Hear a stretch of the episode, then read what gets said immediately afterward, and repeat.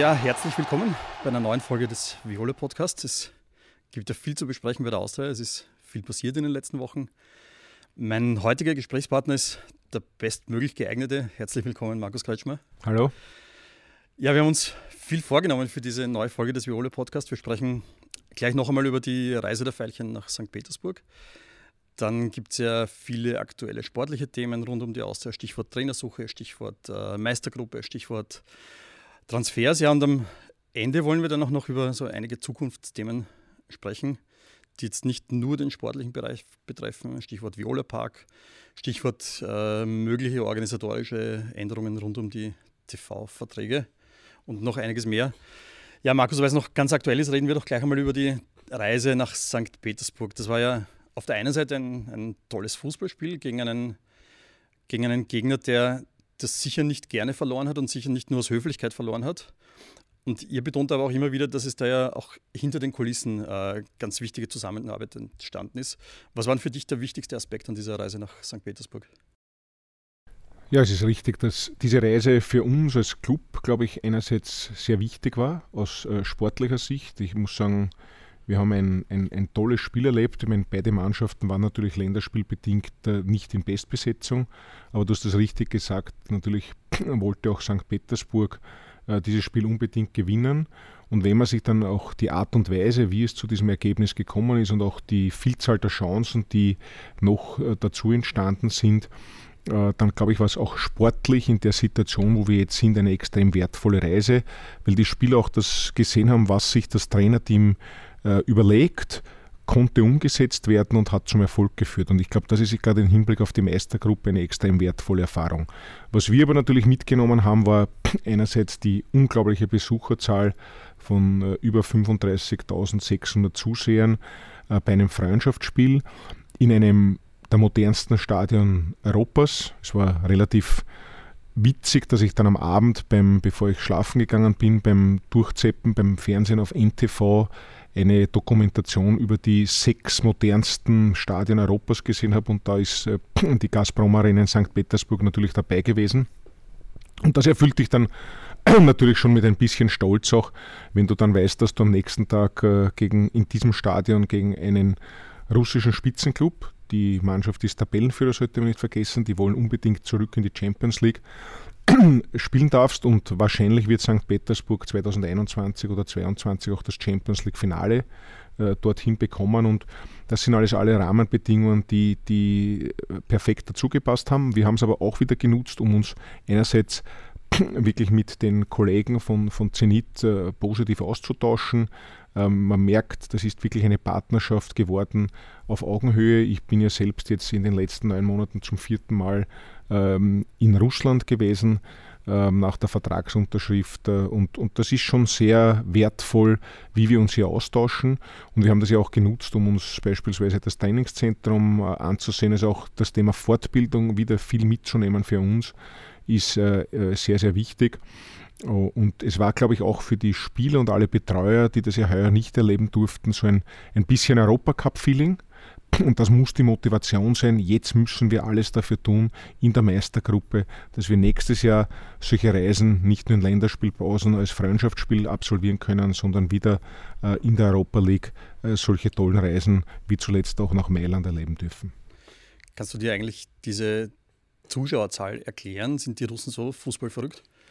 Na, ich glaube, sie sind einerseits Fußball verrückt und im Speziellen ist es in St. Petersburg gelungen, durch dieses neue, hochmoderne Stadion, trotz widrigster Ausreicherverhältnisse, wir haben uns dort gewundert, es war doch noch Spätwinter, die Neva war teilweise wirklich noch, noch zugefroren. Du siehst dann den Eisbrecher fahren auf dem, auf dem äh, riesigen Fluss.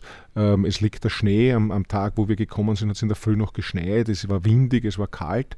Und dann kommst du in dieses Stadion. Das Dach ist geschlossen, perfekte Bedingungen, 15 Grad. Du brauchst keine Jacke. Also das macht das auch sehr angenehm. Und auch das, was rundherum geboten wird. Denn eines muss man auch sagen, was auch diese Anerkennung zeigt, für mich war eines der beeindruckendsten Erlebnisse dort, als wir beim Aufwärmen waren, beginnt plötzlich klassische Musik und ich, ich spreche dort den, den Verantwortlichen darauf an und der sagt, ja, das haben wir euch zu ehren. Dort spielt ein Live-Orchester, denkst du, Live-Orchester, und spielt rein österreichisch-klassische Musik vom Donauwalzer über den, über den Radetzky-Marsch, all das, was wir kennen. Und wirklich, es war so, dass auf diesem mittleren Rang dort äh, ein Orchester, ein Symphonieorchester gespielt hat, äh, perfekt und das zu ehren. Und das macht einem dann, glaube ich, schon sehr stolz. Der Präsident persönlich von, von Zenit, der nicht im Stadion sein konnte, ähm, der Herr Medvedev, der ja damals auch in Wien zur Unterschrift war, hat mich vor dem Match noch angerufen, alles Gute gewünscht, ob alles passt. Also wir erfahren dort große Wertschätzung und das macht uns, glaube ich, auch äh, stolz. Ähm, muss die Motivation sein, dass wir international solche Erlebnisse äh, wieder in der nächsten Saison auf dem Terminkalender haben. Markus, wenn wir über Zenit St. Petersburg reden, wenn wir über Gazprom reden, dann ist es ein sehr kleiner Sprung zum Thema Internationalisierung, was ihr immer wieder anspricht. Es gibt unter anderem auch im IT-Bereich eine Kooperation mit Bayern München. Äh, was sind da für dich die, die nächsten Schritte? Ich glaube, man muss es, und da ist es ja perfekt, diese, diese Plattform eines Podcasts zu haben, den Leuten immer wieder erklären. Ich glaube, dass natürlich sind wir ein Fußballverein und wir wollen sportlich erfolgreich sein. Aber wir haben uns in den letzten Jahren ganz bewusst drei Themen neben der sportlichen Entwicklung gesetzt. Das ist die Infrastruktur, das ist die Digitalisierung und das ist die Internationalisierung. Äh, und Internationalisierung ohne Digitalisierung wird nicht funktionieren. Das mag man jetzt unter Anführungszeichen, ist eh klar, ja, weil das viele andere machen, wir müssen es auf Austria runtergebrochen machen. Und das Thema der Internationalisierung ist einerseits dieser Erfahrungsaustausch mit Clubs, ob es Borussia Dortmund ist, ja, ob es jetzt eben Zenit St. Petersburg ist, ähm, ob es eben eine, eine Digitalisierungspartnerschaft mit dem FC Bayern ist, ähm, die uns einerseits sehr viel lernen lassen, die uns aber auch darin bestätigen, dass wir viele Dinge schon in der Vergangenheit richtig gemacht haben. Und wenn wir aber als Club, und jetzt komme ich wieder dazu, wachsen wollen, dann brauchen wir auch am Sponsorensektor ähm, internationale Partner, weil der österreichische Markt einfach auch ein begrenzter ist, weil wir nicht diese Unternehmen haben, äh, die in der Dimension äh, Sponsorings tätigen können, beziehungsweise bei anderen Vereinen, Stichwort äh, beispielsweise Red Bull bei, bei Salzburg, äh, schon tätig sind. Und wenn wir aber wachsen wollen, was wir auch müssen, dann brauchen wir diese internationalen Partnerschaften. Und da sind wir sehr stolz, dass wir zum Beispiel mit, mit Synthos, aber jetzt auch zuletzt mit Gazprom Export das aufgebaut haben. Und das treiben wir voran. Und warum treiben wir es wiederum voran? Damit wir wettbewerbsfähig sind. Einerseits in der Infrastruktur, einerseits in der Digitalisierung, was Partner von uns verlangen, aber natürlich dann irgendwann auch einmal in der Budgetgröße. Und das, was wir dort verdienen, können wir dann wieder in den Sport äh, äh, reinvestieren. Das muss unser Ziel sein und deswegen treiben wir das mit dieser ähm, ja, einfach Konstant, Kontinuität, aber auch mit der Wichtigkeit dieser Punkte entsprechend voran.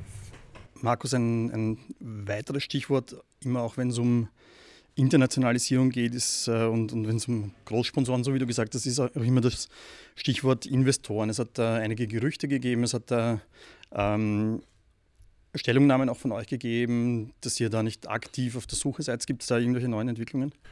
Nein, dieser Status gilt nach wie vor.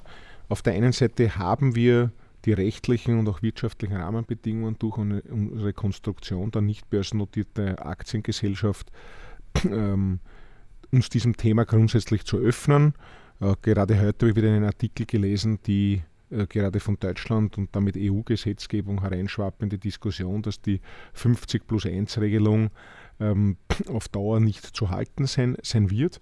Das heißt, wir sind in dem Bereich, wenn man so möchte, auch, auch ready for von unserer äh, Struktur. Aber wie du es richtig gesagt hast, derzeit Status jetzt Ende März 2019 gibt es also kein konkretes Angebot ähm, und wir sind auch nicht konkret irgendwie auf der Suche, sondern der Verein ist quasi der, der, der alleinige Eigentümer der, der, Aktiengesellschaft, die ja die beiden Profimannschaften und vor allem das Stadion abwickelt. Aber wir sind offen, wir sind flexibel in diesem, in diesem Thema und wenn sich etwas ergibt, gesprächsbereit. Aber immer mit dem, mit dem klaren Fokus, damit der Club äh, mittel- und langfristig wachsen kann. Ja. Ich glaube, wir werden, und da denke ich jetzt zurück, ähm, so ja, prägend die Zeit unter Magna war, aber da waren wir ja sozusagen abhängig von einem anderen großen Partner und daraus hat der Club, glaube ich, seine, seine Lehren äh, gezogen, äh, wie er mit diesem Thema umgehen möchte in Zukunft, aber wir sind im Gegensatz zu vielen anderen einfach von den Rahmenbedingungen dafür gewappnet, aber es braucht sich hier keiner Sorgen machen, denn wir wissen sehr, sehr genau, welche Verantwortung wir für unseren mittlerweile 108 Jahre alten Club äh, haben. Wenn, dann muss immer das Ziel sein, kann sich Austria Wien einfach entsprechend weiterentwickeln. Nur, das muss man auch äh, bei aller Fußballromantik klar sehen, wenn du im internationalen Fußball dir die Entwicklung anschaust, dann geht es in die Richtung, dass immer mehr investiert oder Investoren in den Fußball hineindrängen. Wichtig ist, glaube ich, dass es seriöse Unternehmungen sind. Und um welche Dimensionen es geht, hat man zuletzt, glaube ich, auch gesehen bei der Diskussion rund um den FC Bayern, wo es auch zu einem Aktionärswechsel kommen wird zwischen äh, Audi und, und, und BMW und welche Summen da bewegt werden, ähm, äh, sieht man auf der einen Seite. Man sieht aber auch auf der anderen Seite, und gerade weil wir ja Kontakt zum FC Bayern haben, äh, ist das natürlich für einen Club wie, wie die extrem bitter, wenn sie im, im Achtelfinale der Champions League gegen einen englischen Club, der auch amerikanischen Investoren gehört, ausscheiden. Und daher ist das die Realität, der man sich äh, stellen muss. Und auf der einen Seite wollen wir als Club erfolgreich sein. Äh, und auf der anderen Seite müssen wir auch zur Kenntnis nehmen, dass es halt zur Finanzierung eines Fußballclubs auch äh, notwendig ist, sich mit solchen Themen auseinanderzusetzen. Aber im Moment, da glaube ich, kann man alle, wenn man so möchte, beruhigen, äh, ist ja nichts irgendwie im Busch oder im Laufen. Okay, Markus, kommen wir jetzt ein bisschen zu den aktuellen Themen rund ums, äh, rund ums Sportliche. In wenigen Tagen beginnt ja zum ersten Mal die Meistergruppe. Die letzten Runden jetzt vor dieser Teilung in Meistergruppe und, und Qualifikationsgruppe waren ja durchwegs sehr, sehr spannend und packend und dramatisch, äh, auch für den einen oder anderen Verein. Ist das ein Zeichen, dass die, diese viel diskutierte Ligareform gelungen ist? Ich denke schon, wenn man auch die Ausgangsposition, und ich war ja damals ähm, noch viel stärker involviert äh, in der Bundesliga und auch im ÖFB kennt, dann ist diese Reform, sage ich jetzt im, im, Step 1, nämlich das, was man erzielen wollte, was das Thema Spannung, was das Thema Zuschauerinteresse äh, betrifft, äh, absolut gelungen. Und ich bin auch überzeugt, dass auch diese neue Meistergruppe und auch die Qualifikationsgruppe jetzt Formate werden, ist immer so, ähm, wenn was Neues passiert, dann wird einmal grundsätzlich dem skeptisch äh, begegnet. Das ist, glaube ich, ein, ein, ein österreichisches äh, ähm, Phänomen, das sich jetzt nicht nur auf den Fußball, wenn man so möchte, äh, beschränkt. Und auch die Diskussion, das ist alles so kompliziert vom Modus, wird man am Ende des Tages sehen, ist es nicht, wenn man es dann einmal erlebt hat. Natürlich ist es für die Clubs, und wir waren ja auch äh, lange dabei, wenn du selber plötzlich involviert bist in das Thema, das hat man natürlich äh, nicht angenommen, wie die Reform gemacht wurde, ist es natürlich auch eine Drucksituation, gar keine Frage. Ähm, aber ich glaube nicht, dass es in der Runde 2021, 2022 diese Zuschauerzahlen gegeben hätte, wenn es nicht eben zu diesem ominösen Teilung der Liga gekommen wäre. Und daher ist ja im, im Step One die Frage der Spannung, des Interesses, auch des medialen Interesses, klar mit einer äh, gelungenen Reform zu beantworten. Als Austria-Fan hat man sich ja vom bisherigen Verlauf der Meisterschaft wesentlich äh, mehr erwartet. Ähm, und vor allem auch die Tatsache, dass man jetzt im Grunddurchgang gegen die Gegner in der Meisterrunde, ja, den, gegen die direkten Gegner nur fünf Punkte gewonnen hat, äh, zeigt auch, dass das Abschneiden wirklich enttäuschend war. Äh, verstehst du da Fans, die, die protestieren, die dann auch einmal lautstark die, die Ablöse des Trainers fordern? Absolut. Ich gebe das ja zu. Ich glaube nicht nur die Austria-Fans, wir sind ja alle Austria-Fans, aber wir sind natürlich auch Verantwortliche, die tagtäglich in der Pflicht stehen. Ähm, und du merkst natürlich, jeder Sieg, jedes positive Erlebnis, wie zuletzt in St. Petersburg, gibt dir Selbstvertrauen, da arbeitest du ähm, viel euphorischer auf die nächsten Aufgaben hin, als wenn du hier Niederlagen erlebst. Und das müssen wir zugeben.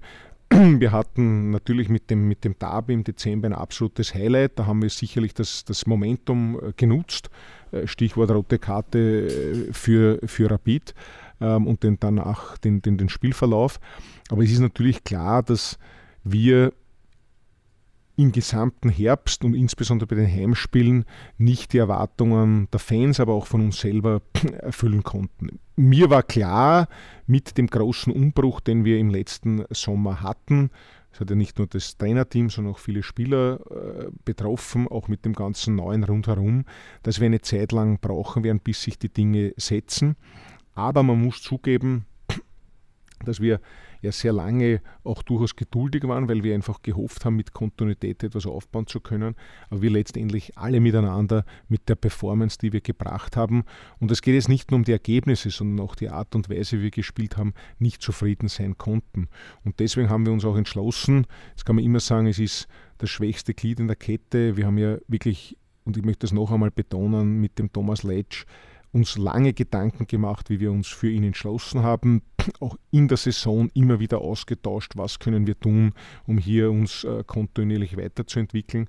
Aber es war dann letztendlich die Erkenntnis, dass wir glauben, wir sind zu oft zwar einen Schritt vorwärts gekommen, aber dann wieder zwei zurückgegangen. Ähm, ich halte persönlich sehr wenig von jenen ähm, gescheiten Kommentaren, die man quasi äh, bekommt, weil am Montag weiß ich immer, wie das Wetter am Sonntag war. Ähm, es hat im Vorfeld viele Leute gegeben, die schon geglaubt haben, dass man das ähm, auch positiv ent ent entwickeln kann. Und ich glaube, wir müssen einfach alles daran setzen, den, den Club äh, nach, nach vorne zu entwickeln. Ja. Ich halte nichts davon und möchte mich auch damit gar nicht auseinandersetzen, die vielen, ich darf es so nennen, äh, Berufsnörgler, äh, die es gibt, wo alles negativ ist, wo das Glas immer halb leer ist. Ähm, ich habe das zu respektieren, das ist absolut in Ordnung und ich habe das immer gesagt, es soll jeder seine Meinung äußern können. Nur mit denen dürfen wir uns nicht aufhalten. Wir müssen uns mit denen beschäftigen, die das Glas sehr wohl halb voll sehen, die die, die positive Entwicklung des gesamten Clubs nach, nach vorne sehen wollen. Und darauf müssen wir die Kräfte bündeln. Das ist auch meine Aufgabe als, als Vorstandsvorsitzender, das mit allen Bereichen äh, dorthin die Energien äh, zu konzentrieren und uns jetzt einfach auf die Meistergruppe zu, zu, zu fokussieren. Denn klar ist, ja, wir sind nicht zufrieden, aber klar ist auch, das immer wieder gesagt, eine Tabelle lügt nie und auch niemals. Wir haben es uns als Fünfter verdient und de facto müssen wir jetzt eines sagen.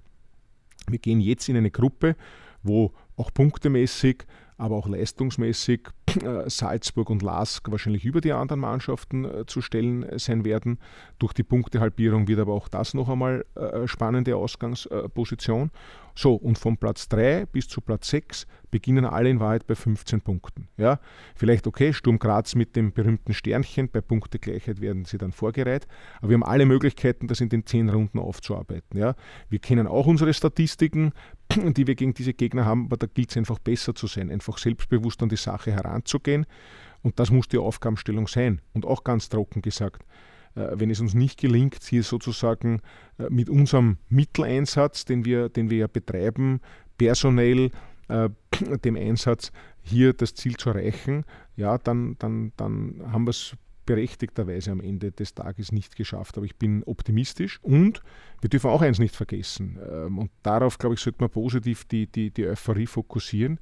Mit der Konstellation, so wie wir sie jetzt haben, könnte es sein, dass Platz 3 dich direkt in die Gruppenphase der Europa League ähm, bringt.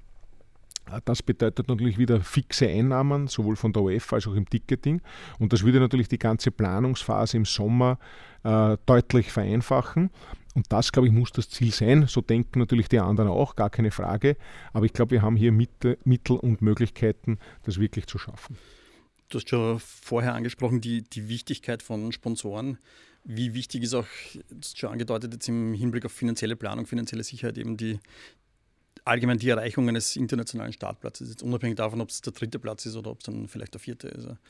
Und, und, gleichzeitig damit verbunden, Entschuldigung, wie, ja, was erwartest du? Gibt es eine Zielvorgabe? Sagst du, wir, wir wollen diesen dritten Platz?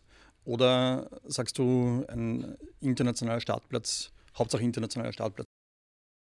Genau, wir haben vor der, vor der Saison und diese Zielsetzung hat sich nicht, nicht, nicht verändert, ganz klar gesagt, das Ziel ist die Erreichung eines internationalen Startplatzes. Und ich bin ein großer Freund davon, Ziele, die man setzt, ähm, du musst immer wieder nachjustieren, aber du brauchst jetzt nicht in irgendwelche anderen Themen jetzt plötzlich sagen, jetzt musst du Dritter werden oder wie auch immer. Das Ziel ist natürlich, den internationalen Startplatz zu erreichen. In der besonderen Konstellation muss nicht sein, kann aber sein, äh, kann natürlich zwischen Platz 3 und 4 noch einmal ein qualitativer Unterschied äh, liegen.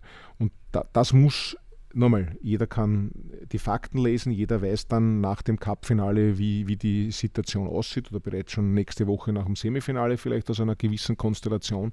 Aber wir müssen die Kräfte auf uns richten, wir müssen unsere Leistungen bringen, wir müssen möglichst viel dieser zu vergebenden 30 Punkte äh, für uns äh, gewinnen, damit wir dort hineinkommen. Denn, machen wir kein Hehl daraus.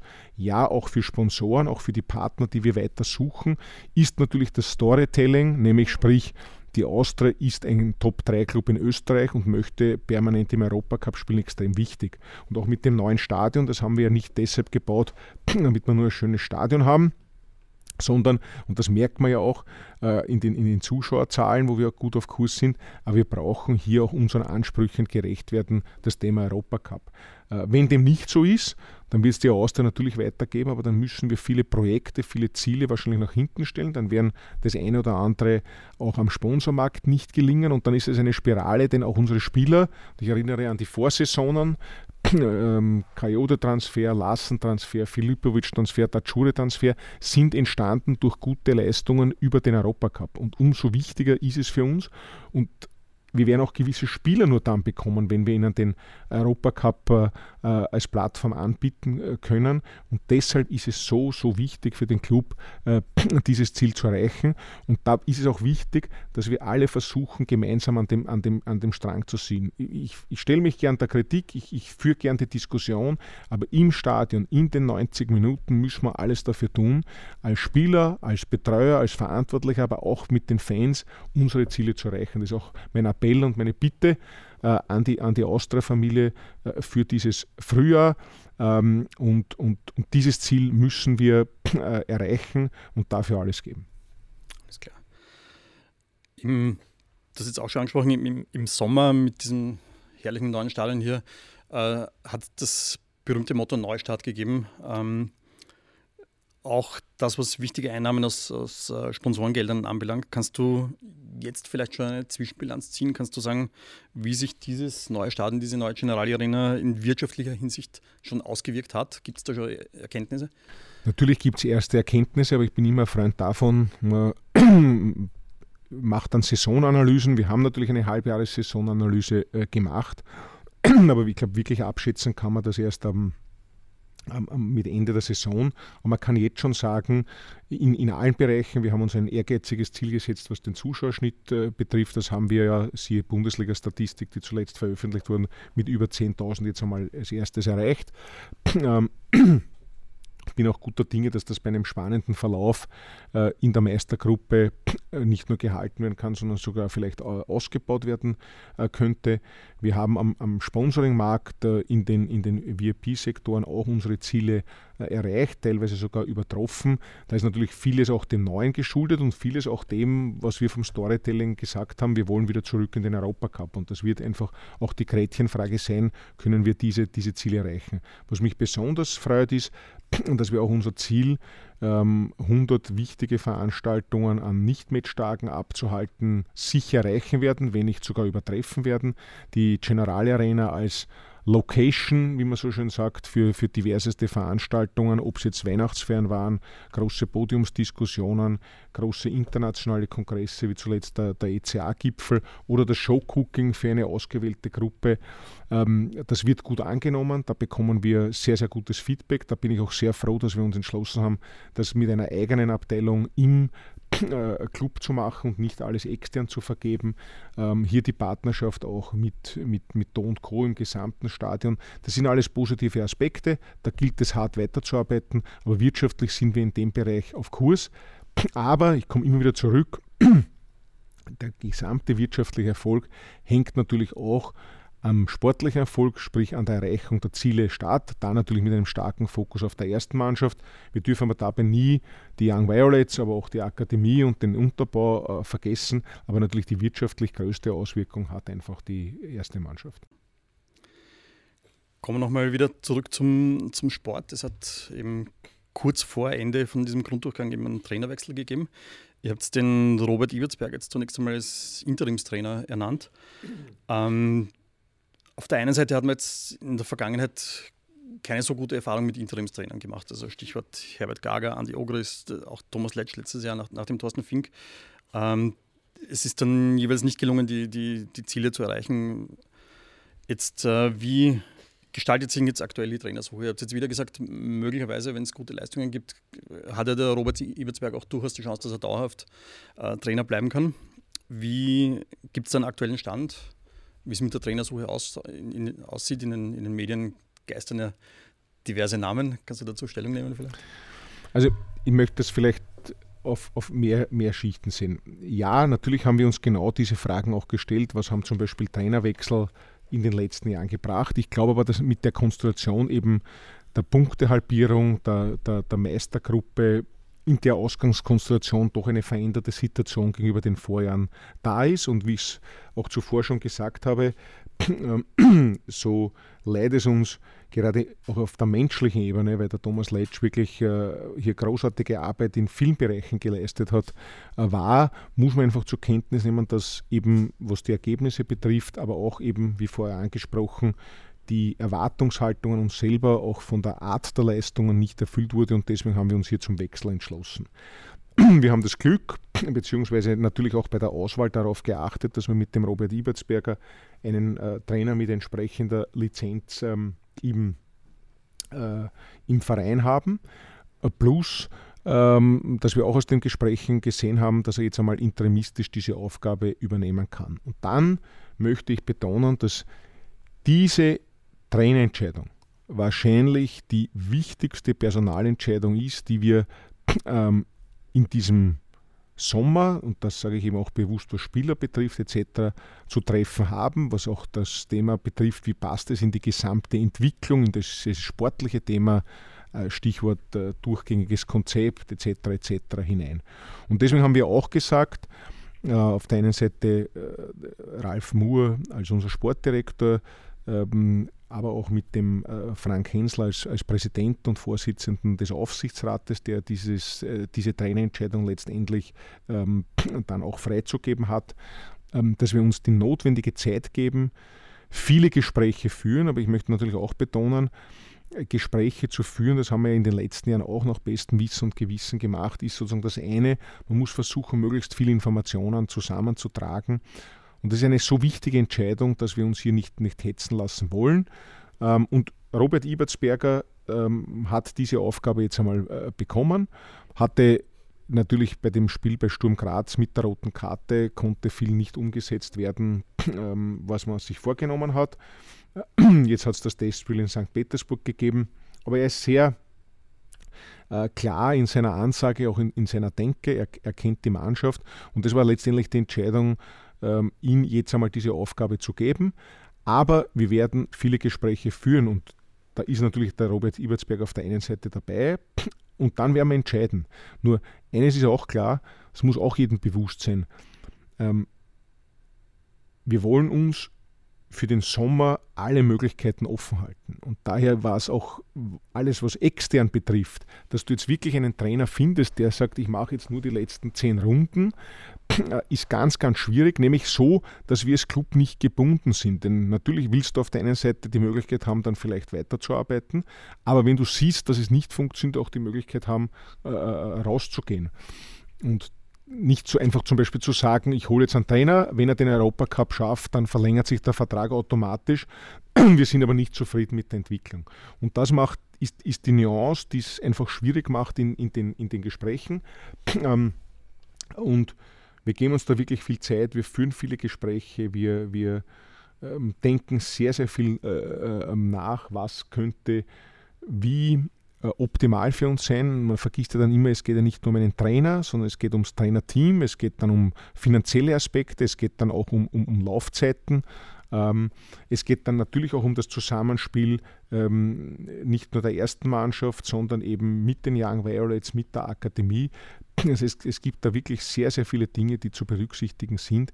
Und noch einmal, es ist für mich die wichtigste Personalentscheidung, die wir in den nächsten Wochen und Monaten zu treffen haben. Äh, und einfach aus der Erfahrung, man nimmt mit jedem Trainerwechsel natürlich auch Erfahrung mit, die, die man zuletzt gesammelt hatte, ähm, wollen wir hier sehr, sehr tiefgründig an die Sache herangehen. Dass viel spekuliert wird, ist klar in solchen Zeiten, aber damit muss man leben. Du hast jetzt schon was sehr Interessantes anklingen lassen, nämlich dieser, dieser Entscheidungsprozess. Ähm, es wird ja nämlich in den Medien auch immer wieder diskutiert, wie bei der Austria vor allem auch kritische Entscheidungen getroffen werden. Äh, es wird da einerseits diskutiert über quasi deinen Einfluss als, als Wirtschaftsfachmann auf die sportlichen Entscheidungen. Äh, andererseits, äh, ich kann mich erinnern, wie der Thomas Letsch dann fix verpflichtet worden ist, da hat Franz Wolfert damals noch in diversen Interviews gesagt, dass er eher nur Gespräche führt als Sportdirektor und die Entscheidung trifft dann aber der Aufsichtsrat. Jetzt gibt es da viele äh, jetzt gibt es da eine, ja, viele Beteiligte in, in, in, diesem Entscheidungs, in dieser Entscheidungskette. Es gibt ja den Sportdirektor, es gibt dich als Alleinvorstand der FK aus der Wiener AG und dann gibt es noch den, den Aufsichtsrat, der eigentlich ein Kontrollgremium ist, aber wir kennen auch die, die aufsichtsratspflichtigen Geschäfte auf der anderen Seite, äh, wo zum Beispiel die, die, die Trainerbestellung dazugehört. Kannst du ein bisschen näher erläutern, wie wird zum Beispiel ein, eine Trainerbestellung funktioniert?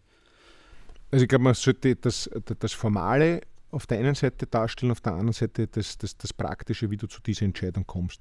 Formal hast das du, glaube ich, sehr klar zusammengefasst.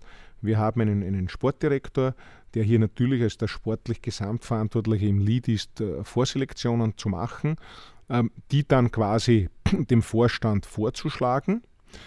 Mit mir ist dann zu diskutieren, weil der Vorstand ist immer in der jetzigen Konstellation eine Person. Und wenn wir abgestimmt sind, dann legen wir es sozusagen auch dem, dem Aufsichtsrat vor, äh, der das dann im Gesamtgremium abzustimmen hat. Ähm, ich bin jetzt in dieser AG-Konstellation, die wir seit Ende 2007 haben, doch schon einige Male mit, mit Trainerwechseln äh, befasst gewesen. Ähm, wir haben auch beispielsweise bei Thomas Letsch zuletzt ähm, auch schon äh, Diskussionen gehabt mit, mit, mit äh, gewissen Leuten aus dem, aus dem Gremium, auch im persönlichen Kennenlernen vor der Entscheidung. Also auch dieser Prozess hat sich äh, immer wieder entwickelt, um dann letztendlich äh, zu einer deutlichen Mehrheit, und die haben wir eigentlich immer gehabt, oft einstimmig, nicht immer einstimmig, aber zu einer deutlichen Mehrheit äh, letztendlich zu kommen. Ich glaube, viel wichtiger ist aber für den Austria-Fan und, und letztendlich äh, wie wir uns diese Gedanken machen, dorthin zu kommen. Und ich möchte noch einmal betonen, ähm, ich habe das vorher immer wieder an, angekündigt, ähm, ich bin als Vorstand für die Gesamtentwicklung letztverantwortlich und hafte dafür auch, auch persönlich. Daher möchte ich mir die Dinge sozusagen genau ansehen, möchte mir die Dinge auch erklären lassen. Ja? Aber ich habe und werde nie einen Trainer holen, gegen den Willen oder gegen die ausdrückliche äh, ähm, quasi Empfehlung, äh, die ein sportlicher Verantwortlicher, wir hatten ja früher einen Sportvorstand mit dem Tommy Baritz und jetzt eben mit dem, mit dem Franz Wohlfahrt einen, einen Sportdirektor, äh, wenn hier nicht der, der, der, Sport, der immer diese ersten Gespräche führt, ähm, das zu beurteilen hat. Aber beispielsweise, wenn ich an den letzten Entscheidungsprozess zurückdenke, hat Franz Wohlfahrt dann eine letztendlich Liste mit sechs Kandidaten äh, präsentiert, wo es natürlich dann auch um, um, finanzielle Themen gegangen ist, wo es ums Trainerteam gegangen ist, wo es auch um Laufzeiten gegangen ist, wo es auch bei Laufzeiten darum gegangen ist, was ist, wenn du deine Ziele nicht erreichst, zu welchen Konditionen und damit muss man sich auch im Worst-Case-Szenario auseinandersetzen, kannst du dann sozusagen vorher ähm, aussteigen. Und diese Diskussionen, dies, diese Diskussionen führen wir. Und dann eben, und da ist jetzt Frank Hensel als Präsident und Aufsichtsratsvorsitzender vielleicht ein bisschen in einer anderen Rolle als Wolfgang Katzian sie noch äh, geführt hat bei den, bei den letzten Entscheidungen, versuchen wir das einfach zu diskutieren, versuchen möglichst viel mitzunehmen, versuchen möglichst viele Informationen einzuholen, versuchen möglicherweise auch äh, viele Gespräche mit, ich sage jetzt einmal, austrianahen Experten, die jetzt nicht unbedingt in den Gremien drinnen sind, zu führen, uns auch deren Meinung einzuholen. Nur eines ist auch klar. Letztendlich muss eine Entscheidung getroffen werden und die Entscheidung kann nur von jenen Personen getroffen werden, die dafür sozusagen auch äh, vorgesehen sind. Ja. Ich kann bei bestem Wissen und Gewissen nicht etwas unterschreiben, wovon ich persönlich nicht, nicht überzeugt bin. Ja? Weil letztendlich ist es so, dass den Trainer Dienstvertrag am Ende des Tages Markus Kretschmer und Ralf Moore zu unterfertigen haben. Ja? Ähm, äh, was ich aber damit zum Ausdruck bringen will, ist, die Entscheidung ist eben so wichtig. Und eben, wir haben ja in den letzten, und das nochmal, ich kann es nur sagen, wenn es dann den, den, berühmten Gesprächsbogen gibt, der mittlerweile ein fast siebenseitig äh, in, in, in, nicht der größten Schrift sozusagen äh, Exzerpt ist, ähm, wo man auch versucht, wirklich kritische Fragen zu stellen, immer wieder zu hinterfragen, ähm, was ist das? Ähm, nochmal, Trainerlizenz haben sie alle und, und, und die Track Records kannst du alle heute aus dem Internet äh, herausholen. Aber letztendlich gilt es dann, die PS beim Club auf die, auf die Straße zu bringen. Ja? Ähm, da ist auch das Trainerteam immer eine ganz, ganz entscheidende, äh, entscheidende Frage. Ja, natürlich mit der Weisheit des Rückblicks sind Entscheidungen getroffen worden, die man vielleicht äh, anders getroffen hätte, wenn man gewusst hätte, was passiert ist. Aber so ist das einmal. Das geht ja nicht nur der Wiener Austria so, sondern dieses haben immer viele Clubs im In- und im Ausland. Ähm, das ist einfach eine der, der, der, der schwersten Entscheidungen. Ähm, ich kann nur jedem Australier versichern, wir sind uns der Tragweite dieser Entscheidung absolut bewusst und versuchen sie wirklich nach bestem Wissen und Gewissen mitzunehmen, versuchen viele Informationen zu den Personen, äh, die uns nicht nur angeboten werden, weil angeboten ist, ist unglaublich, äh, welche Leute hättest du nie, würdest du nie für möglich halten, äh, wer sich aller für den Job des, des Austria-Cheftrainers interessiert. Also das zeigt schon, welche Strahlkraft auch wir durchaus haben oder welchen Ruf wir haben. Aber die Entscheidung ist, ist eine so, so wichtige für die Zukunft und die Entwicklung der Austria. Und, das muss man auch immer sagen, bei Austria geht es einfach nicht nur darum, und das, das wissen wir alle, ähm, jetzt einfach Ergebnisse abzuliefern, die sind wichtig, ohne Zweifel, sondern es geht auch um die Art und Weise, wie wir sie liefern, wie wir letztendlich ähm, für alle Leute, alle Freunde der Oster, die ins Stadion kommen, ähm, auch, auch die Leistungen erbringen. Ähm, und das ist keine leichte Aufgabe, aber wir stellen uns dieser Aufgabe gerne und wir werden sie bestmöglich erledigen. Wir haben noch ein, zwei kurze sportliche Themen die ich gerne noch mit dir durchgehen möchte. Das eine sind, äh, es gibt einen ganzen Haufen Leihverträge. Einerseits sind das Spieler, die leihweise bei uns sind, andererseits sind das Spieler, die wir verliehen haben. Ähm, kann man zu denen schon was sagen, wie es da, da weitergehen wird? Also ganz wesentlich oder, oder die wichtigste Personalie wahrscheinlich ist, die, ist der Uroš Matic, der, der nur leihweise von FC Kopenhagen ich, ausgeliehen ist. Bis wann muss da Entscheidung getroffen werden? Also ich würde das so sehen, du hast richtig gesagt, du hast das als einen, einen Haufen von Leihverträgen bezeichnet. Das ist ein bisschen der, der Entwicklung des, des Marktes auch geschuldet. Ähm, es war im, im, letzten Sommer so und es ist, dass, dass, dass Leihverträge immer moderner quasi werden. Einerseits, um sich wirtschaftlich abzusichern, weil es um, um, um viel geht.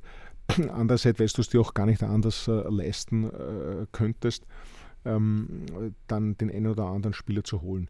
Ich würde jetzt gar nicht werten, ob die Entscheidung beim, beim Uros Matic wichtiger ist, als zudem geht der Takan Serbest oder Mokadiri, äh, bleibt er bei seinem, bei seinem Club. Wir, wir kennen unsere Themen, mit denen wir uns auseinanderzusetzen zu haben. Du hast aber jetzt eines auch wieder richtig gesagt, und das ist der Vorteil dabei, wenn wir ja gerade auch einen, einen, und das erlebt man auch immer wieder, einen neuen Trainer zu verpflichten haben, dann sollten wir versuchen, äh, diese Person äh, im Idealfall auch in solche Entscheidungsprozesse, nämlich dort, wo wir entscheiden müssen, etwaige eine Kaufoption zu ziehen, mitnehmen wollen. Und ich glaube, daran besteht ja kein Zweifel, dass wir logischerweise den, den, den Kader auch im, im kommenden Sommer weiter verändern werden, ergibt sich aus dieser Thematik, weil das, glaube ich, ist auch klar, dass wir nicht alle Leihverhältnisse äh, verlängern werden.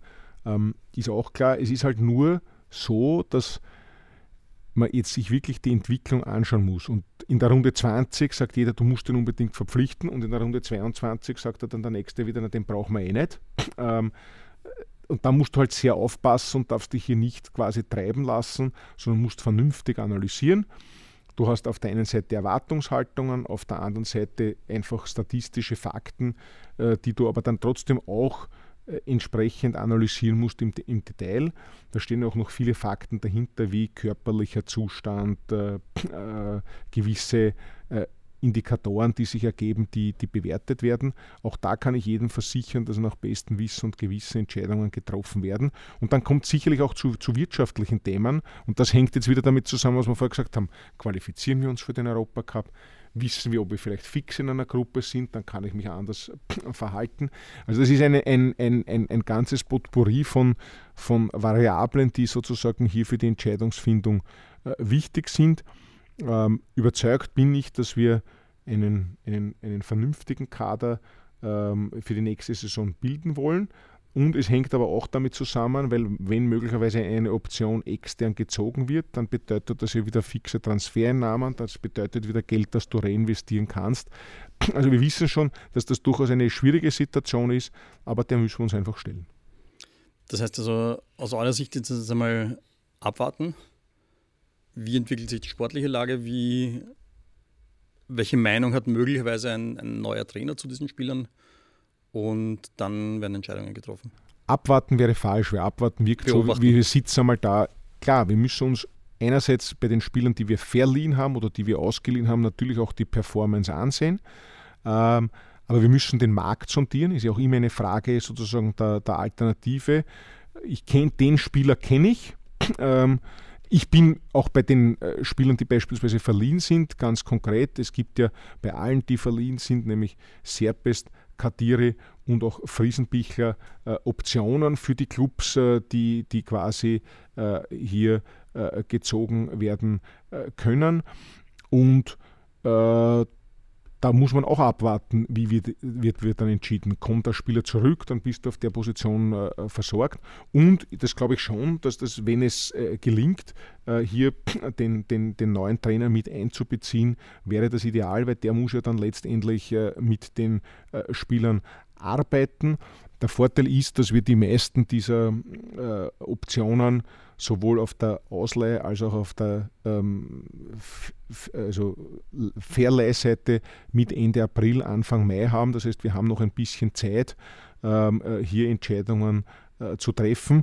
Und das sage ich auch ganz offen dazu, wenn du jetzt eine Option nicht siehst, heißt das ja nicht, dass du äh, konkret den Spieler äh, verloren hast oder, oder komplett aufgibst. Es gibt, gäbe ja auch die Möglichkeit, mit den Clubs beispielsweise über eine neuerliche Leihe äh, zu verhandeln. Das sind alles Themen, die man sich gut überlegen muss. Ähm, aber es soll nicht so den Eindruck machen, wir sitzen jetzt also quasi abwarten und Tee trinken. Nein, nein, ganz aktiv. Unser, unsere Scouts, unser Scouting, das wir ja auch in diesem Jahr ähm, reformiert haben, neu aufgebaut haben, sind jetzt auch permanent bei den Spielen äh, unterwegs, um Spieler zu beobachten. Ziel muss es sein, ähm, weil es kommen ja auch noch Spielerverträge dann äh, dazu, die die, die möglicherweise auslaufen oder wo man sich eben auch ein Jahr vor Vertragsende seine Gedanken machen muss, dass sie dann nicht ablösefrei äh, gehen. Aber da ist es natürlich wichtig und da braucht man nicht drum herum reden, im Idealfall hier schon den neuen äh, Trainer oder den Trainer, der die Saison 1920 äh, bestreitet, hier mitnehmen äh, zu können, äh, sehr, sehr wichtig. Michi Blaunstein habe ich jetzt noch auf meiner Liste Richtig, drauf, ja. Äh, den, den wir jetzt glaube ich noch nicht erwähnt haben. Äh, da gibt es auch eine Kaufoption für Hartberg. Ich glaube, eine Rücknahmeoption. Ich glaube, ich glaube, es gibt eine Kauf- und eine Rückkaufmöglichkeit. Okay. Also Blauensteiner äh, haben wir sozusagen das, das Heft des Handelns in der ah, okay, Hand. okay. Du hast jetzt auch angesprochen, die, wenn das Leihen oft äh, ja, das Mittel zum Zweck sind, weil Ablösesummen immer höher werden. Was sagst du generell zu dieser Entwicklung, die es da im internationalen Markt gibt? Äh, da gibt es ja teilweise Summen, die sich ein normaler Mensch überhaupt nicht mehr vorstellen kann. Richtig, aber das ist einfach die Marktsituation. Ähm, wenn ich jetzt gerade wieder lese, dass sozusagen das, die Neymar-Ablöse von PSG möglicherweise mit einem MAP-Transfer zu Real pulverisiert werden soll, dann sehen wir, wie viel, was für ein wirtschaftliches Thema mittlerweile hier dahinter steht. Ähm, und wir müssen halt das runtergebrochen auf, auf den österreichischen Markt und auf die Situation von Austria Wien ähm, annehmen. Ja. Das Grundproblem liegt ja immer darin, du investierst viel Geld und ich sage immer, versuche das auch immer dem, dem, den, den sportlich Verantwortlichen darzustellen, ob es jetzt der, der Tome Baritz damals noch war, ob es der Franz Wohlfahrt war oder ob jetzt der, der, der Ralf Moore. Ähm, wir waren ja auch bekannt dafür, dass wir durchaus äh, auch kreative Finanzierungsmodelle äh, gefunden haben, wenn wir überzeugt waren, einen Spieler äh, holen zu können. Ähm, aber wir müssen wirtschaftlich natürlich vorsichtig sein. Und wenn ich jetzt, jetzt komme ich wieder zurück, der Europacup ist natürlich eine ganz klare Einnahmequelle für den Club. Und ich darf noch einmal daran erinnern, dass wir allein im letzten Jahr in der Europa League äh, über äh, 7 Millionen Euro aus der Gruppenphase als Umsatz mitgenommen haben. Das heißt, im Umkehrschluss, das ist ein Geld, das uns heute fehlt. Und irgendwo brauchen wir aber dieses Geld letztendlich, um äh, vernünftig wirtschaften zu können, vor allem im Bereich äh, der Kampfmannschaft. Okay. Ich habe auch noch zwei Themen zu den Young Violets. Da hat es auch einen Trainerwechsel gegeben.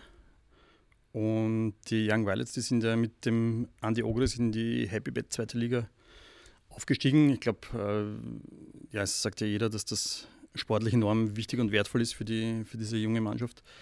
Ähm, die Truppe hat sich zwar jetzt auf der einen Seite in der Liga etabliert, auf der anderen Seite war es dann doch etwas hinter den Erwartungen. Aber trotzdem war es dann notwendig, jetzt eine, eine Vereinslegende wie den Andi Ogres da zwei Monate bevor der Vertrag wahrscheinlich ausgelaufen wäre, zu, zu beurlauben. Wie wird es denn mit ihm weitergehen?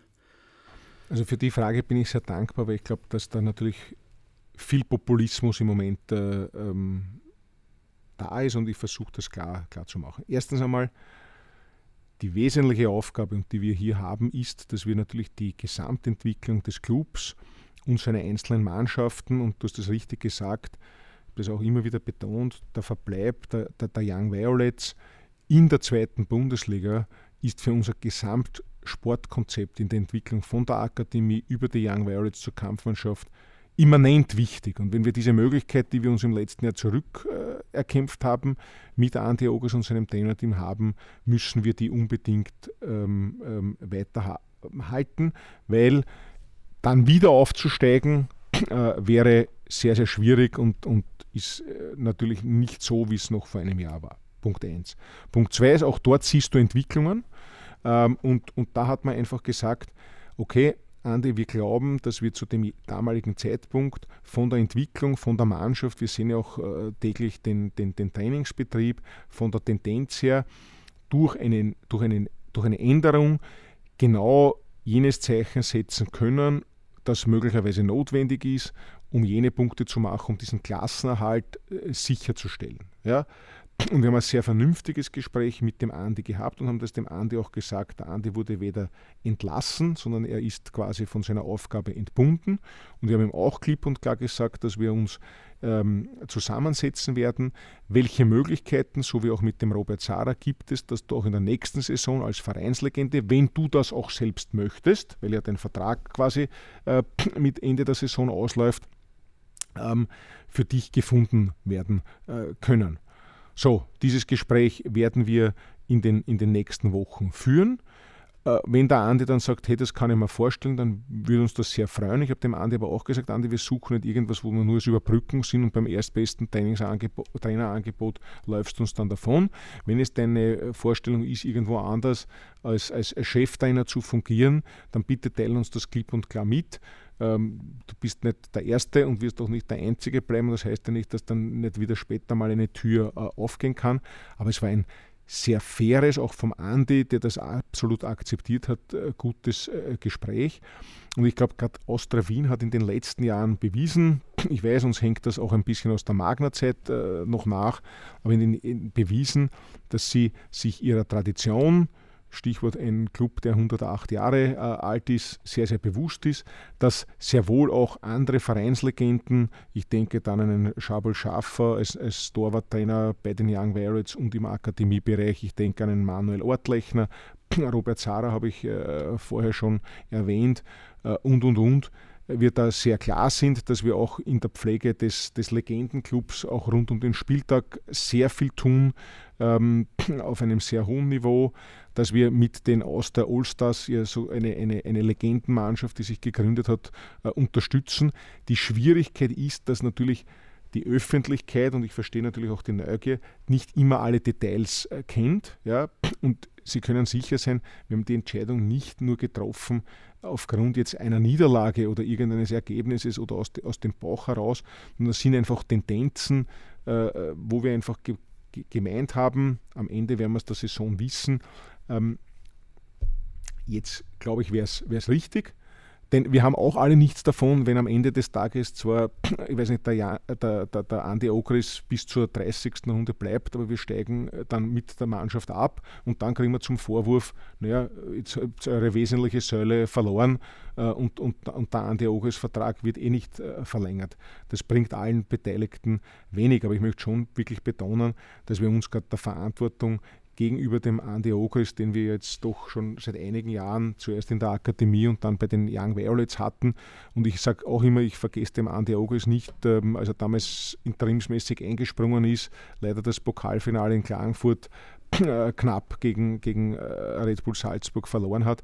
Wir sind uns schon bewusst und, und wissen, worum es geht. Aber, und da muss man auch ganz klar sagen als Verantwortliche, auch die Legenden müssen so benotet werden oder, oder, oder analysiert werden, wie das äh, andere Trainer äh, gemacht haben. Denn sie haben als Spieler hervorragende Leistungen für den Club gebracht, die aber auch damals entsprechend entlohnt wurden. Sie haben als Trainer hervorragende Leistungen und natürlich mit dem Bezug und können diesen Austauschspirit vermitteln, aber letztendlich werden sie für die Aufgabe äh, bezahlt und werden auch an der Aufgabe bewertet. Ja? Und natürlich könnte man sagen, hat natürlich eine Legende vielleicht den ein oder anderen Bonus mehr als ein, ein, eine, eine, eine dritte Person, aber letztendlich muss man auch dort klar immer das erste Thema haben, können wir unsere gemeinsamen Ziele erreichen? Und das ist so wie, beim, wie mit dem Thomas Letsch letztendlich äh, eine Entscheidungsfrage, die wir dann halt als Verantwortliche so in, entschieden haben, weil eben auch die Entwicklung der Young Violets und der Verbleib in dieser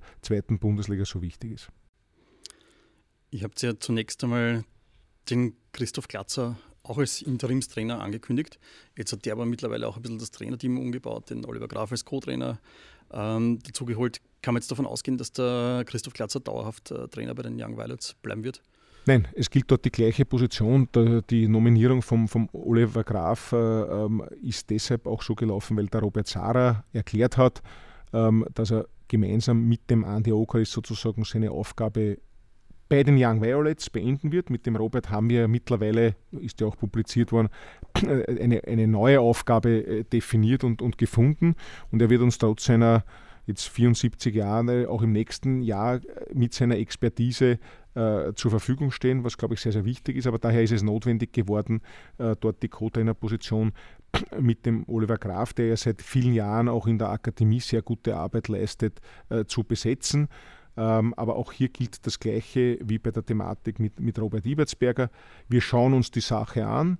Ähm, äh, der Christoph Glatzer hat gerade in der Entwicklung der jungen Spieler in den letzten Jahren äh, wesentliche Aufgaben äh, übernommen äh, und werden dann dort äh, zum richtigen Zeitpunkt die hoffentlich dann auch richtige Entscheidung treffen. Okay, soweit einmal jetzt zu den, äh, zu den sportlichen Themen.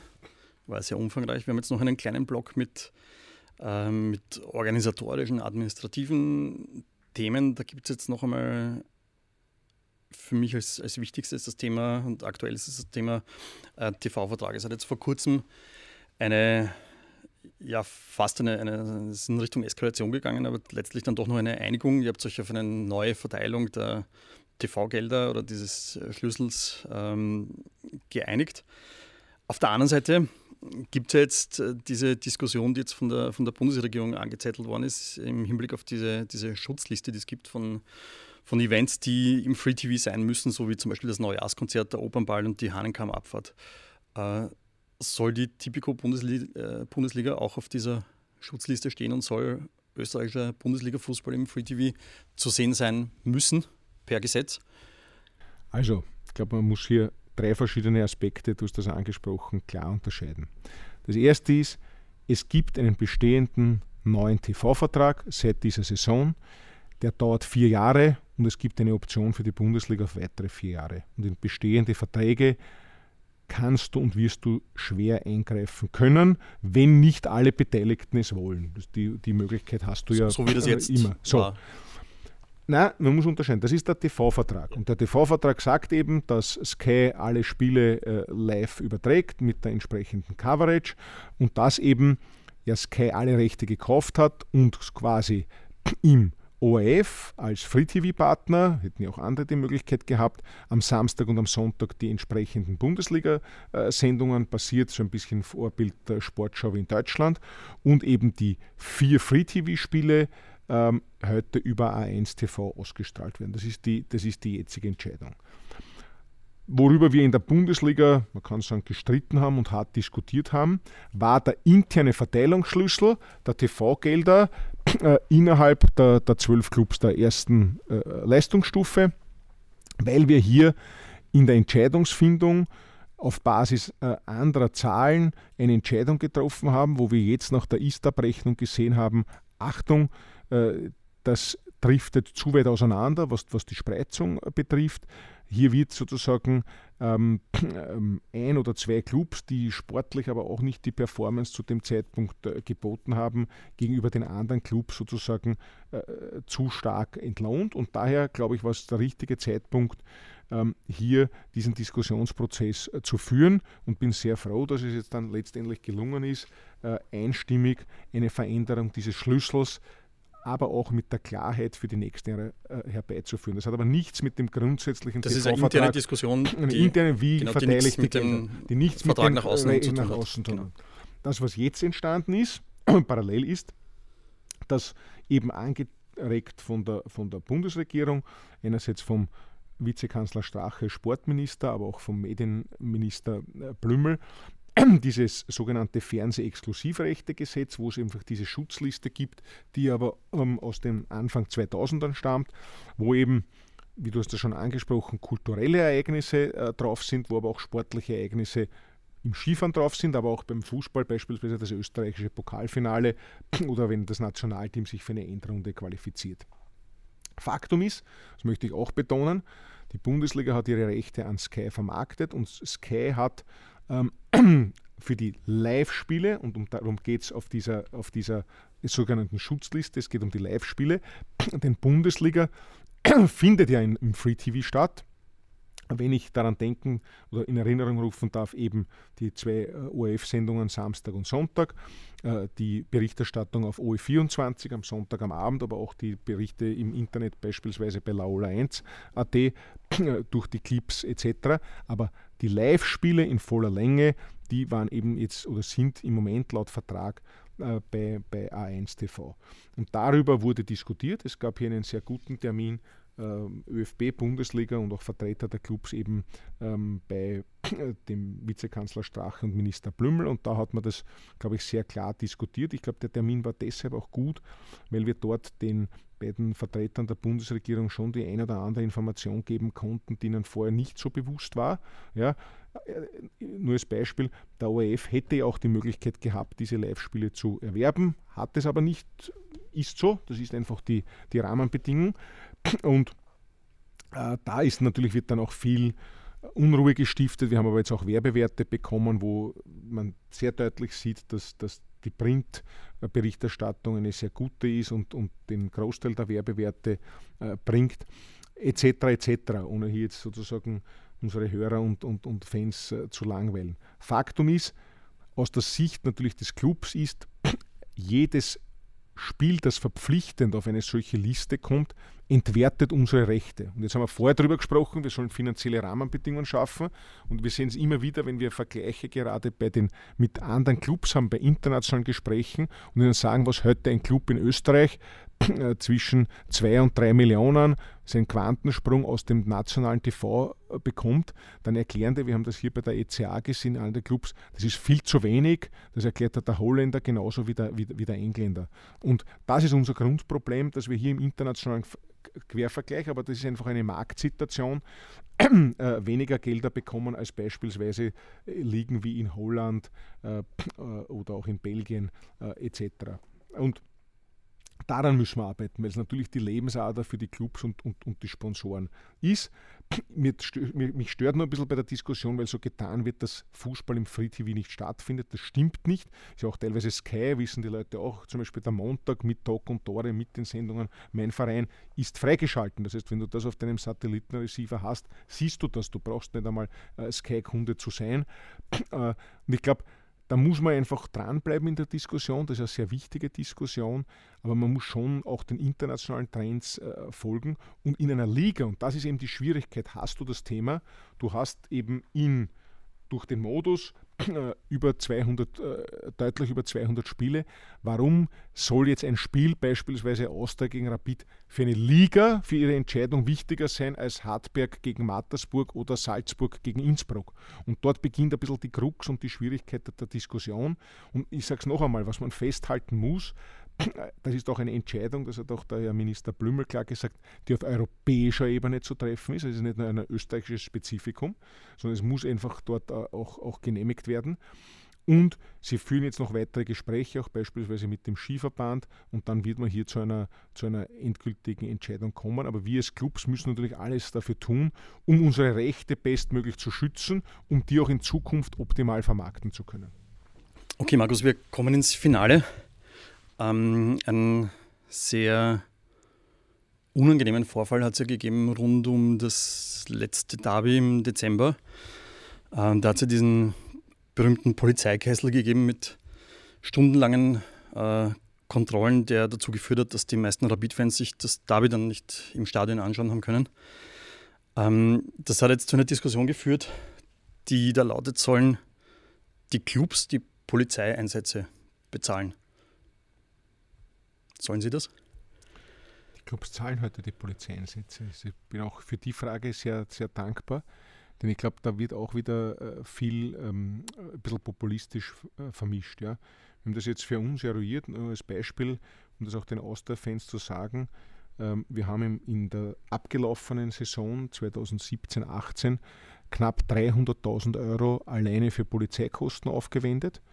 Ähm, und wenn wir jetzt äh, alle Sicherheitsmaßnahmen, da geht es jetzt auch um den Ordnerdienst, den wir extern und unsere eigenen Ordner äh, dazu nehmen, ähm, dann kommen wir auf über eine Million Euro, die ein Club wie Austria Wien ähm, hier für Sicherheit zu bezahlen hat und das auch tut. Im Wesentlichen natürlich als, als, als Veranstalter. Äh, die Kosten zum Beispiel kannst du teilweise gar nicht selbst bestimmen. Die Polizei schreibt dir die per Bescheid vor, wie lang, wie viel quasi Kräfte sozusagen eingesetzt werden. Die jetzige Diskussion ist ja eine, eine, eine zweischneidige und daher müssen wir hier als Liga, und das haben wir auch, auch klar gesagt, und deswegen hat auch hier Christian Embau als Vorstand äh, geschlossen gesprochen, sehr, sehr genau ansehen, weil es ja eine sehr gefährliche Tendenz äh, aufzeigt.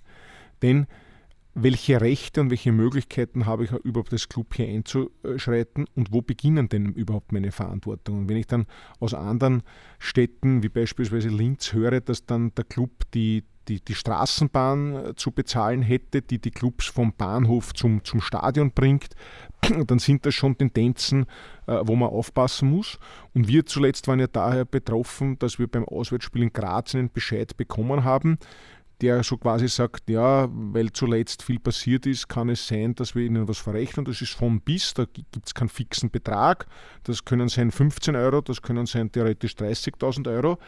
Ähm, und die Begründung, wir haben drei Wochen vorher ein Cup-Spiel gehabt beim GRK, da hat man uns das nicht verrechnet, aber weil beim GRK Themen waren, wird das jetzt mitgenommen, äh, passt für mich nicht zusammen und vor allem macht es auch nicht planbar. Und damit kommen wir irgendwann zum Budget. Was bedeutet das? Welches Geld äh, wird hier sozusagen äh, auch in, in, in welcher Dimension dem, dem, dem, dem Club hier entzogen? Und es braucht klare Regelungen, die man planen kann, auf die man sich einstellen kann. Äh, und Trifft es dann nur den Fußball? Oder warum ist ein, ein, ein ausverkauftes oder ein, ein Eishockeyspiel, um jetzt bei einer anderen Sportart zu bleiben, äh, weniger? Gilt das nur für nationale Spiele und international beispielsweise jetzt beim, beim Länderspiel und damit ist auch der ÖFB gegen, gegen, gegen Polen nicht? Und verrechnet man das doch an einem ausländischen Club weiter? Muss dann beispielsweise Napoli äh, bezahlen, wenn sie bei Salzburg äh, spielen? Äh, da muss man sehr, sehr aufpassen. Ähm, und da gibt es eine Empfehlung bereits seit Herbst. Also das Derby war so ein bisschen Anlassfall. Es hat sie schon vorher gegeben im, im Innenministerium. Man muss sich die Diskussion anschauen. Und ich glaube, dass es hier auch um Wettbewerbsgleichheit geht. Das kann nicht sein, dass beispielsweise die Wiener Clubs Ost und Rapid anders behandelt werden als, als die in den, in den Bundesländern.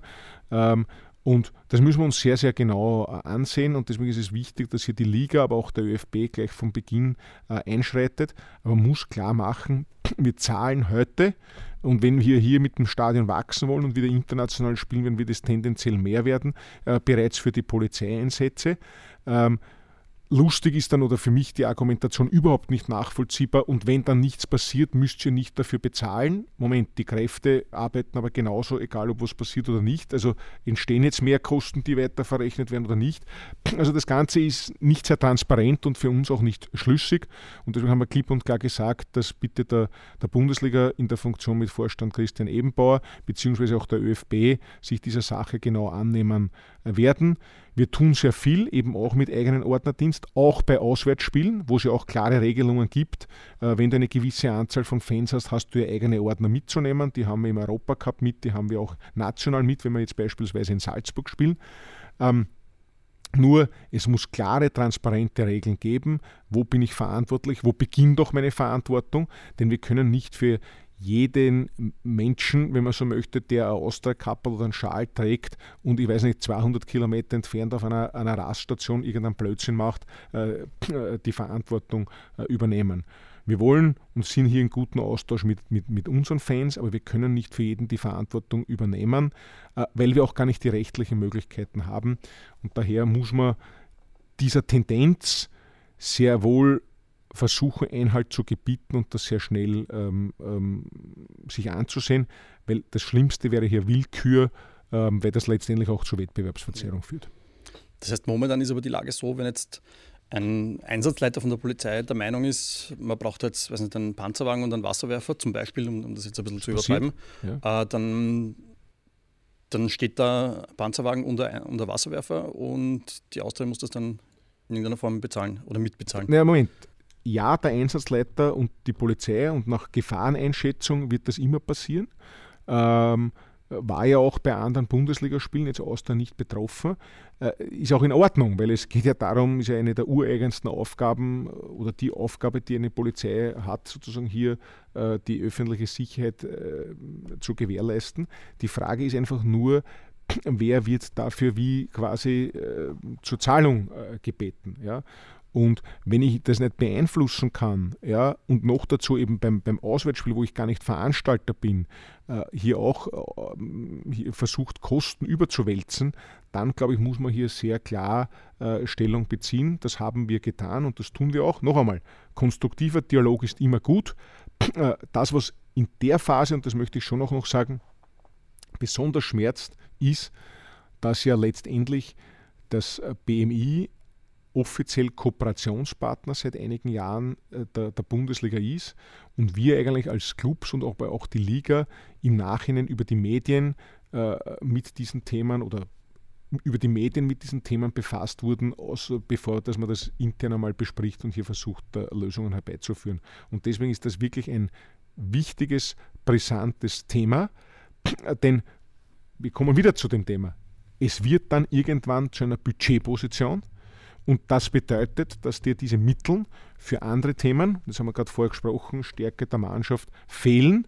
Und da muss man auch aufpassen, dass das keine Wettbewerbsverzerrung wird. So, der letzte große Themenblock ist jetzt noch im weitesten Sinne das Star-Projekt als Ganzes und, und auch der, der Viola-Park, der hier im Umfeld äh, des Stadions äh, entstehen wird. Jetzt gibt es, soweit ich informiert bin, ist, die, ist der Viola Park ein eigenständiges äh, Wohnbauprojekt, an dem die Austria, glaube ich, beteiligt ist, wenn ich recht informiert bin. Stimmt das? Ist unterschiedlich. Nein, also am Viola Park ja. als Projekt sind wir nicht beteiligt. Wir sind an einem Teilbereich an der Projektgesellschaft beteiligt, okay. aber nicht am gesamten. Das ist ein Stadtentwicklungsprojekt, ja. das durch die äh, Stadt Wien äh, vorangetrieben mhm. wird. Welche, welche Auswirkungen siehst du da insgesamt für die, für die Austria an dem, was hier im Umfeld entstehen wird? äh, sehr große äh, und die haben wir in allen unseren Überlegungen, was das Star-Projekt betrifft, äh, mitgenommen. Wir haben jetzt quasi, was das Star-Projekt betrifft, die Themen S und T, sprich Stadion und Trainingsplätze für uns abgewickelt und die laufen weiter. Was wir auch jetzt wissen ist, dass wir die Flächen, sprich den Parkplatz und die Sportplätze hinter der Osttribüne der, der Generali Arena mit 31.12.19 an die Stadt Wien, genau genommen an die, an die WSE, das ist eine, eine Tochtergesellschaft, die Wiener Stadtentwicklungs GmbH, äh, zurückzustellen. Dort, dort endet das Pachtverhältnis. Und der Viola Park selbst als Gesamtes ist ein städtebauliches Entwicklungsprojekt, das aus mehreren Teilbereichen besteht. Eines äh, sieht man sehr schön an der neuen äh, Zufahrtsstraße, nämlich dieser erste Teilbereich. Ähm, da werden jetzt, äh, sind ja zwei ähm, Baufelder schon bebaut. Da werden im Sommer äh, erste Wohnungen eröffnet. Da kommt dann auch ein Kindergarten hin. Positiv für uns, in diesen Bereichen wird die Austausch auch in Zukunft Wohnungen und Internatsplätze für Spieler haben. Also das können wir ab Sommer konkret umsetzen. Aber es wird eben noch weiterentwickelt. Es geht auch um das Thema Schulbau.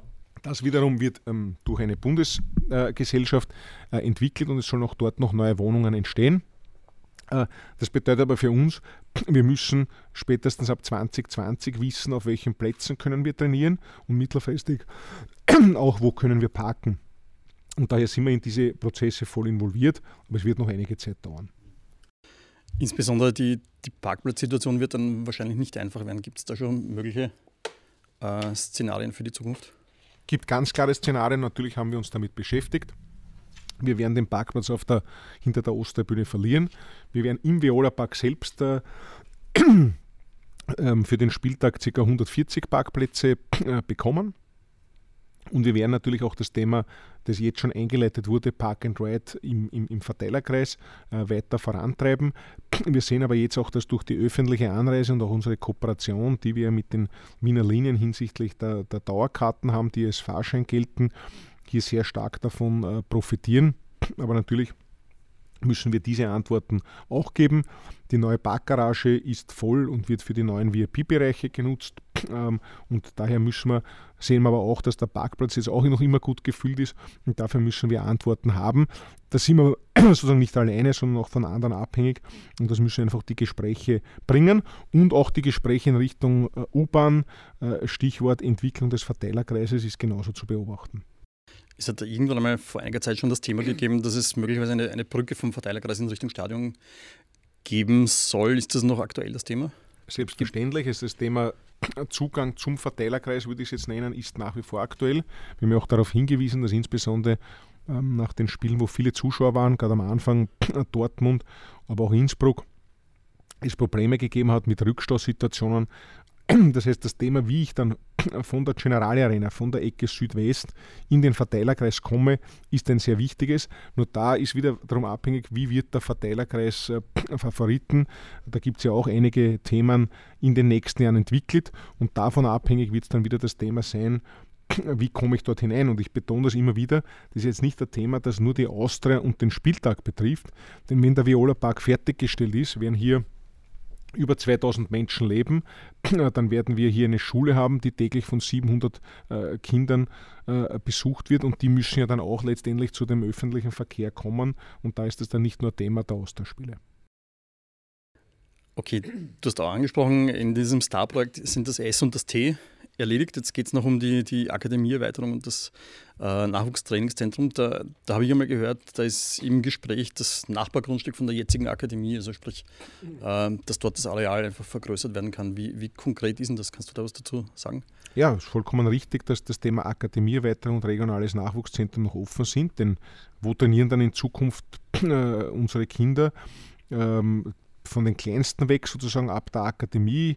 Wir wollen aber auch das Thema Damen- und, und, und Frauenfußball in den nächsten entwickeln. Wir sehen eine tolle Entwicklung bei unseren Special Violets und auch das Thema Fußballschule wird immer mehr nachgefragt. Das heißt, wir brauchen einfach Sportflächen. So. Und es gibt jetzt eines der Aspekte, die diskutiert werden, eben auch mit der Stadt Wien, ist das Areal des sogenannten Sonnenlandes neben der Akademie.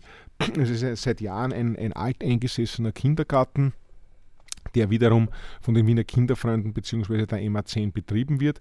Und da gibt es Überlegungen, ob wir dort quasi äh, Sportflächen schaffen können, die nicht nur wir als Austria, sondern auch die Kinder, die den Kindergarten bzw. den Hort besuchen, können äh, ähm, mitnehmen äh, sollen ist eines der Projekte, das, das, das diskutiert wird.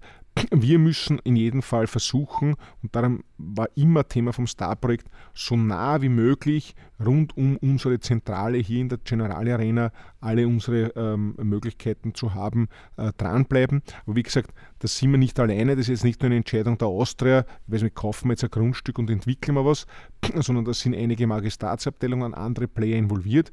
Äh, wir wollen als Austria Wien überhaupt nicht irgendjemandem was wegnehmen, sondern wir wollen äh, Zukunftsprojekte entwickeln. Ich sage nur, beim Kindergarten gibt es das Modell des Bewegungskindergartens als, Schwerpunkt. Äh, warum sollen dann nicht am Vormittag die Kinder beispielsweise auf einem, einem Fußballplatz der Austria, wenn die unsere in der Schule sind, sozusagen das nutzen können? Vielleicht stellen wir sogar Trainer zur Verfügung, die mit den Kindern ein paar Mal in der Woche das, das, das Training mitnehmen. Das sind alles Themen, die wir diskutieren und wie wir es vorher gesagt haben, die wichtig sind für die Gesamtentwicklung. Ja? Und dieser Diskussion müssen wir uns stellen, aber damit komme ich wieder zum, zum Anfang zurück.